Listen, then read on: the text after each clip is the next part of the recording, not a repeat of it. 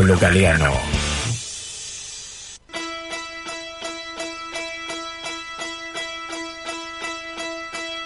Bueno, llegamos en tendencias y la verdad que el tema de la semana fue el de la semana pasada, ¿no? Y sigue, por supuesto, dando de qué hablar, porque no hay mucho para hablar, esa es la verdad, también. Eh, fue el tema del presidente de la Nación, el festejo del cumpleaños de Fabiola, que se difundió, de la primera dama, y la mentira. La mentira del. Bueno, falta la verdad, como una vez me dijo a mí Raúl Alfonsín, que había que llamar a ciertas mentiras el silencio en este caso, no haber comentado nada, no haber dicho nada en un momento tan sensible, la verdad que eh, habla de dos cosas. La falta de ejemplaridad, que siempre reclamamos y siempre decimos cuán importante es, sobre todo por parte de las figuras más importantes del país, y en un momento también hay mucho descrédito de la política, y después que no te digan la verdad, y que no te digan la verdad es grave. De todas formas, yo creo que es bueno lo que dijo el presidente cuando explicó el tema o expresó su versión de los hechos el otro día y dijo lo siguiente, por si no lo escucharon. Yo debí disculparme, debí disculparme por una cena que no debió haberse hecho. El único responsable soy yo. Me muevo como un hombre común, me siento un hombre común, y a veces no tuve en cuenta que soy el presidente y debo dar el ejemplo, y fue un error, y lo asumí. Y pedí disculpas, pero, pero, lo que todos ustedes tienen que saber es que nunca me van, nunca me van a tener que escuchar pedir disculpas porque cerré el Ministerio de Salud, el Ministerio de Educación o el Ministerio de Trabajo. Quiero decirles que nunca me van a tener que escuchar pedir disculpas porque me arrodillé frente al, mundo, Fondo Monetario Internacional y endeudé a la Argentina y a generaciones de argentinos como otros hicieron. Quiero decirles que en Olivos me encuentro con funcionarios, con gente que me necesita, con amigos y amigas, pero no me encuentro con empresarios a los que les doy ventajas y negocios del Estado. Quiero decirles que mis hermanos no se benefician con ninguna venta de empresas propias después de que las autopistas Quiero decirles que nunca me voy a tener que disculpar, nunca me voy a tener que disculpar por hacer un negocio con los parques eólicos. Quiero decirles que nunca voy a tener que pedir disculpas por haber creado una mesa judicial que persiga a los opositores. Quiero decirles que nunca voy a tener que pedir disculpas por haber hecho que los espías no ingresen más a los tribunales para presionar a los jueces. Quiero decirles que yo voy a renovar mi contrato con ustedes, porque quiero, el día que ya no sea presidente, mirarlos a los ojos y que ninguno de ustedes me diga, me abandonaste, me dejaste sin camas y sin respiradores, me dejaste sin vacunas.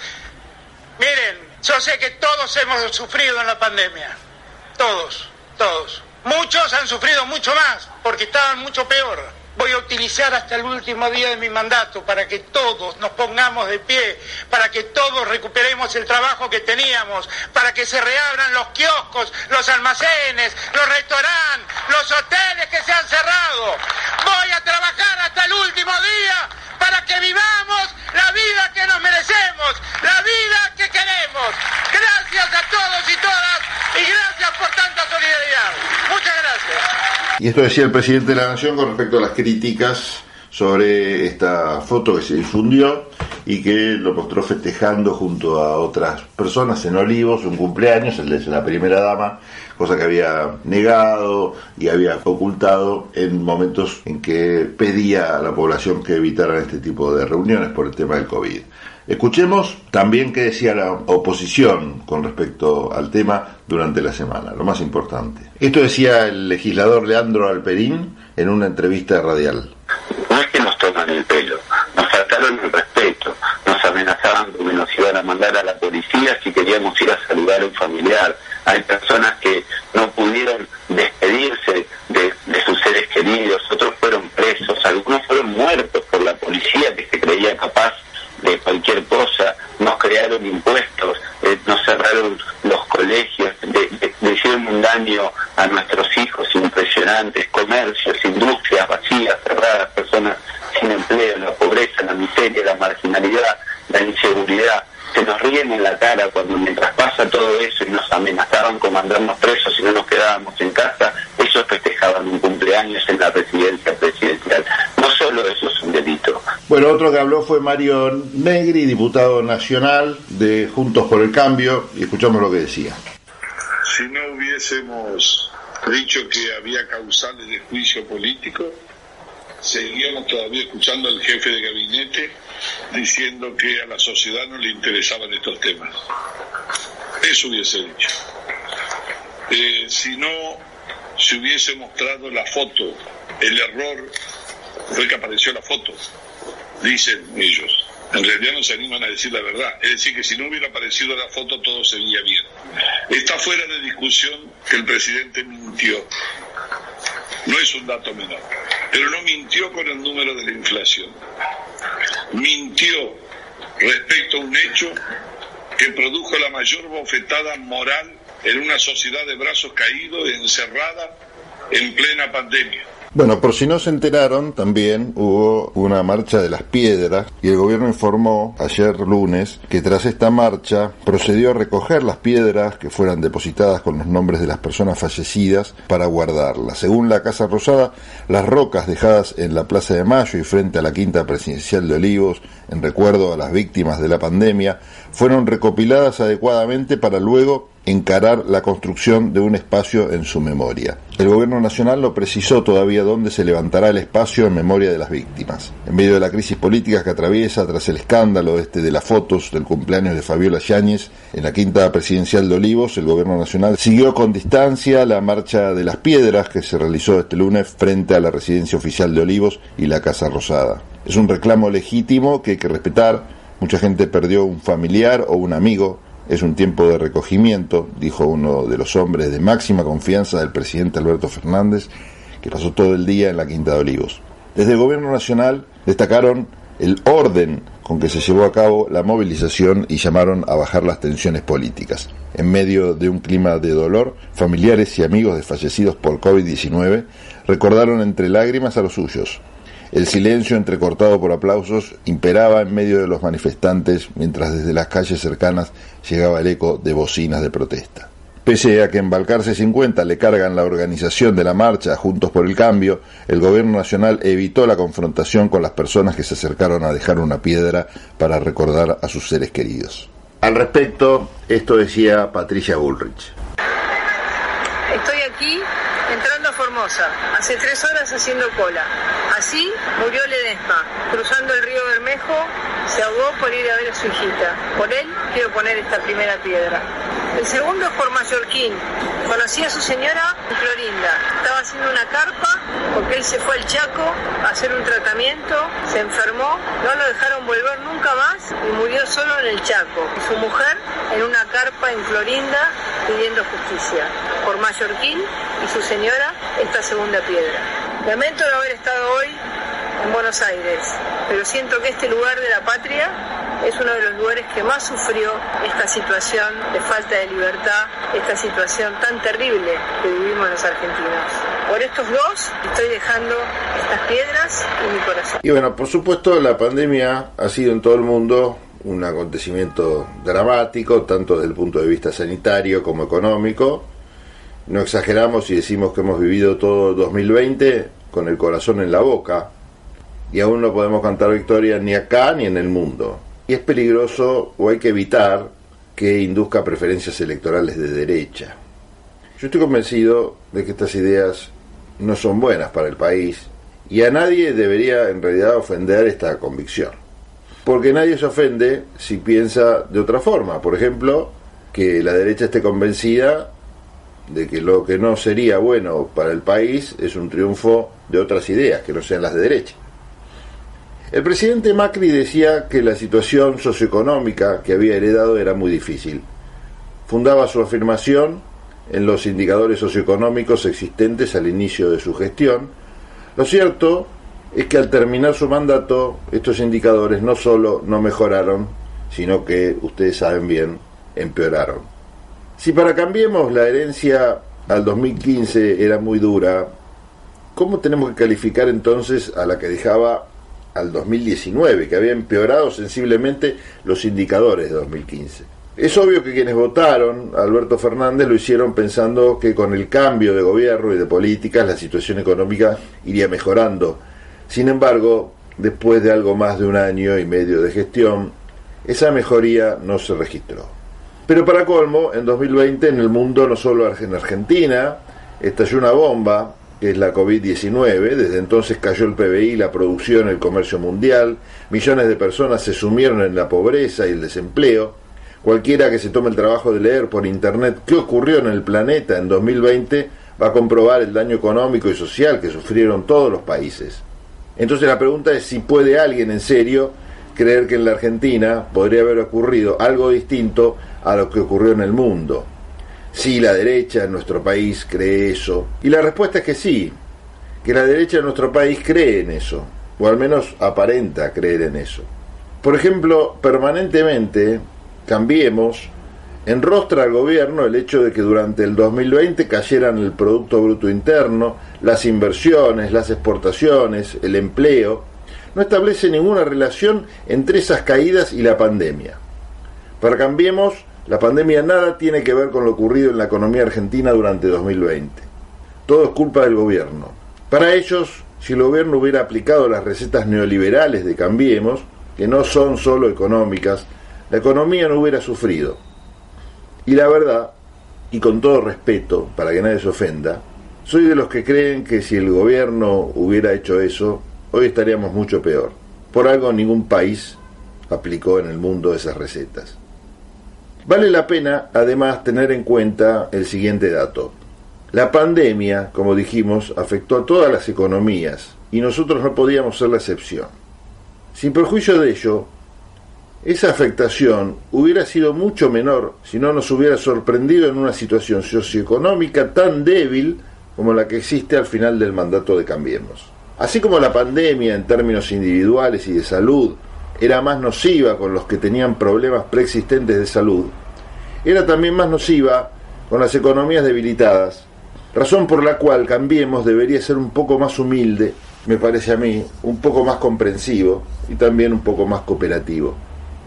Alguna vez dijimos de este programa que el virus era una suerte de aliado electoral para la derecha, que la inevitable complicación de la economía que acarreaba la pandemia, si era bien utilizada, podía jugar a su favor. Utilizarla bien suponía hacer todo lo necesario para que la mayoría de la sociedad atribuyera al gobierno las dificultades económicas. Y a eso se dedicó y aún se dedica la derecha. Si logra su objetivo, puede ganar las elecciones de 2021. No creo que sea necesario decir qué tipo de oposición nos espera si consiguen esto. Si después de perder en el 2019 hicieron la oposición que hicieron, Imaginen la que pueden hacer hasta el 2023, si ganan las de 2021. Alguien de la clase trabajadora o un pequeño o mediano comerciante, productor o empresario podrá discrepar con la forma en la que el gobierno enfrentó la grave situación económica heredada y la pandemia sobreviniente, pero cometerían un grave error si creen que esto andará mejor con las políticas que basadas en las ideas de los gobiernos que basadas en la idea de que los gobiernos no deben meterse en la economía, aplicó Cambiemos. Si Cambiemos gana las presidenciales, parece ser que va a venir por más de lo mismo, más de lo que hicieron desde 2015 al 2019, cuyas consecuencias ya conocemos, y eso que no había pandemia. Pero además irá por la tarea que les quedó pendiente y juzga necesaria, la reforma laboral, la reforma jubilatoria, la apertura de la economía, más mercado autorregulado, arancelamiento o privatización de las universidades, más penetración de las corporaciones en el Estado. Y la pregunta que les hago a ustedes es si creemos que esto va a ser beneficioso para el conjunto. La verdad es que el neoliberalismo ha conducido a la larga o a la corta en todos los países en los que fue aplicado, entre otras cosas, a la concentración económica, monopolios, oligopolios, y al aumento del poder político de las grandes corporaciones. Hace poco un economista de Cambiemos reclamaba más autonomía del Banco Central. ¿No se les ocurre pensar que lo que se necesita es más autonomía de la política respecto de las grandes corporaciones? El neoliberalismo ha conducido también a la precarización laboral, a la disminución de la participación de los trabajadores en la torta de la riqueza, a la absorción por parte del capital en perjuicio de los trabajadores, de los aumentos de productividad, al incremento de la desigualdad, al deterioro de los servicios públicos. Y lo que decimos no es teoría, es empírico, es totalmente comprobable.